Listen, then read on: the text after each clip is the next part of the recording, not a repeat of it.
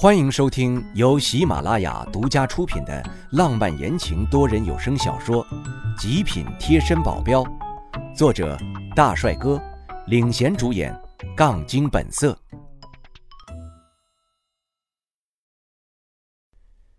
第一百零二章，选毛料。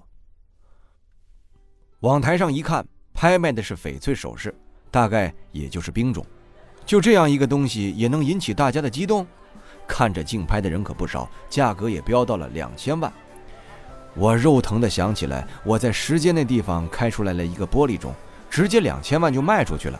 那毛料不知道能做多少首饰，而这里一个小小的冰种首饰就能卖出两千万，我真替我那两千万不值啊！还好卖的不是别人，是卖给了徐天，让我心里好受一点。我就这样安慰自己，我继续闭眼睡觉。既然是别人慈善捐助的，那就不会出现高档次的东西。我是一点兴趣都没有。好不容易等着开幕式结束了，我以为还挺早的，走出去，发现天都黑了。中午还没吃中午饭呢，怎么就到吃晚饭的时间了？我抬眼看袁叔，他跟我说，中午吃饭的时候看我睡得太熟，就没有叫我。我去，这俩货不会是自己太饿，把我给忘了吧？到宾馆，我大吃特吃。一个人干掉了两个人的饭量，吃饱喝足，我才回到自己的房间里。饭桌上一句话都没跟那两人说。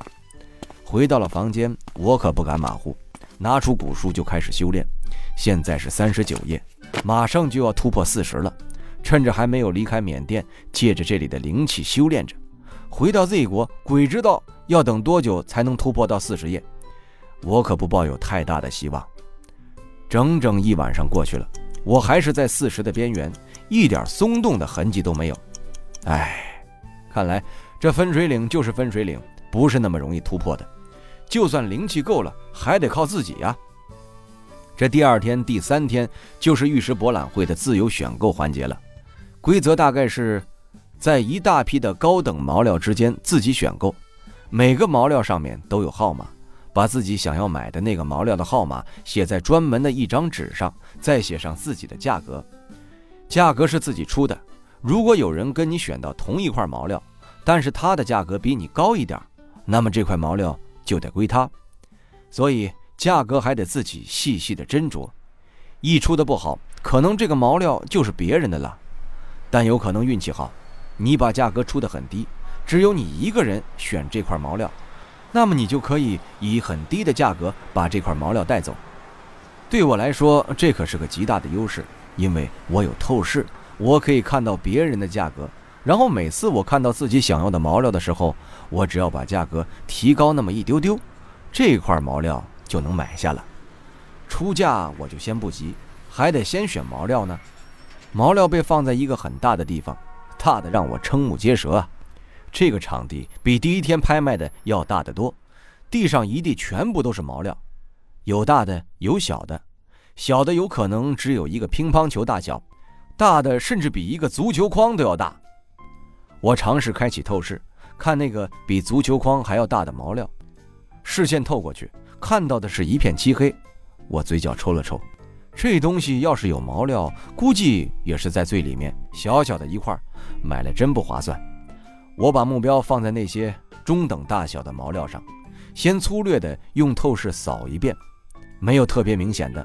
我再走进里面一看，再扫视一遍，看到了有一块，其中一丝光亮从里面渗透出来。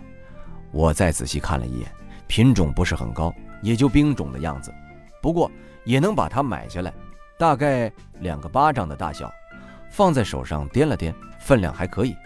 这时候，旁边正好有个人走过来，他微笑的对我说了声：“你好，看完了可以给我看看吗？”我去，这才是我今天看上的第一块毛料啊！就有人跟我上来竞争了，这么多毛料他不看，偏偏看上这一块，看来眼力劲儿还是不错的嘛。不过还是得先让他看看，这个价格要是合理，我就会在他的价格上加上一点点。它的价格要是超出原本的价值，那我就没必要竞拍了。我把毛料递给他，然后扫视周围的一些毛料，余光还在看着他。他拿出特殊的手电筒放在毛料上照射，眼睛一下不眨地看着里面。我看袁叔也是这样，有模有样的。再看下周围，大家都是拿着手电筒，一本正经的照射，看哪个毛料有可能会出绿。就我一个人在这里乱看，怎么看怎么怪异。我嘴角抽了抽，轻声叫了袁叔。他走过来问我怎么了。我问他还有多余的手电筒吗？他从口袋里又掏出来一个，早就准备着呢。你不说我都忘了给你了。看见这么多毛料，太激动了。我接过手电筒，也装得有模有样的。拿起旁边一个跟我刚刚看的那个差不多大的毛料，放在手上照射。实际我是开启了透视。然而，无论我转向多少个方向，我都看不到里面有玉石，是块废料。我把它放下，又拿起另外一块。等我看完三四块了，那人总算是研究完了之前的那块毛料。只见他轻轻地把毛料放下，拿出单子，在上面写了些东西。我站得离他不远，开启透视一看，上面写着“零幺零三五号，六百万”。这人是谁？价格掐得真死啊！市场上这么大的一块冰种，六百万正好。要是我再高出一点，就划不来了。算了，其他还有好料子，我看其他的了，这块就不要了。我往旁边挪了点那边的毛料更多，分布的更密集。我随意拿起一个往里面透视，一看还真有，但是质地不怎么样，估计也是个豆种的样子。对于袁叔的店，我要求最低都是冰种，豆种对我来说毫无作用。我把它放下，走向另一边，越看越心惊。这毛料的出绿率太高了，十块里面就有六块可能会出绿，只是说有的绿质地不好，你要是价格高了就亏了。因为这里的价格，你要是出低了就拿不到。来这里的可都是行家，你能看得出来，别人也能看得出来。一般人都不会轻易把价格压得太低。低头闷头找着质地高的玉石，找了好一会儿，终于找出两块让我满意的，里面都是玻璃种。我把它们写在我的单子上，标上价格，都是两千万。这两个东西放的地方挺隐蔽的，一般人可能不会来到这里。而且也不一定会发现，因为这两个毛料表面长得极其不规则，出绿的可能性比较低。要不是我有透视，我也根本不会注意到这两块。我就不信了，有人会出的比我更高的价格想要买这两块。我呼出一口气，站起来抬眼一看，我去，那边怎么那么多人？如果没记错，那边的就是那个足球框大的巨石吧？这么一群人围在那地方做什么？好奇心驱使着我走过去，还没走近，就听见那里传来频频的议论声。我赌他肯定出绿。哎呀，这也不一定吧。虽然是看着很容易出绿，可是这么大的巨石，那价格肯定是出的很高啊。如果是没中的话，那可得赔死了呀。可要是赌准了，那就能翻好几番。哎。你不要，我可要啊！哎呀，还是算了吧，我这胆子小，你们来吧。我觉得好笑，在我看来，这块巨石虽然大，出绿的可能性高，但我用透视看了，至少往里一米的直径是没有可能出绿的。要是再往里面，就算出绿了，就算品种再高，我就不信了，他们出这块巨石的价格还会低了，恐怕要亏血本了。我摇摇头，走向一旁。这群人要出价，我可拦不住。而且他们亏不亏也不关我的事儿，让他们自己弄去吧。让他们把注意力都放到这块巨石上，就没有人跟我抢其他的毛料了，我就可以安心出嫁了。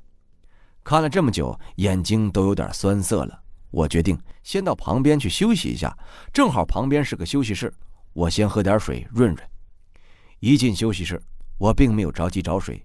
因为我看到了一个人，非常漂亮，我已经找不到形容词来形容她了。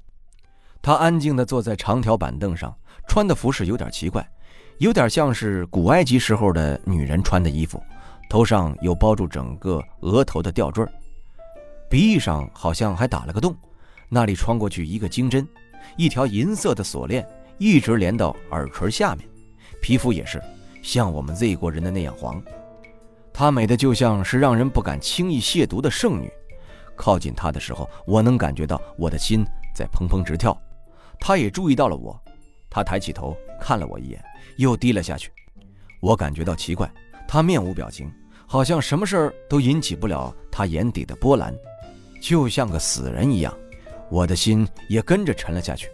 这人怎么回事？我先去旁边倒了杯水，然后坐在了他的身边，想跟他说话来着，叫了他一句，他没理我。我心里更觉得奇怪了。我一个人在旁边喝着闷水，没一会儿又有一个人进来了。他见到我，先是愣了一下，向我走过来。我以为他是要跟我搭话，然后他就对我旁边的那个美女说：“走吧，你怎么在这儿？”他的服饰也是穿的挺怪异的，不像是缅甸这边人的穿着，也不像是外面的人穿着。硬是要说个比喻的话，就像是古代埃及拉美西斯那个时代的穿着。只不过没有那么暴露，他们是谁？听众朋友，本集已播讲完毕，感谢您的收听。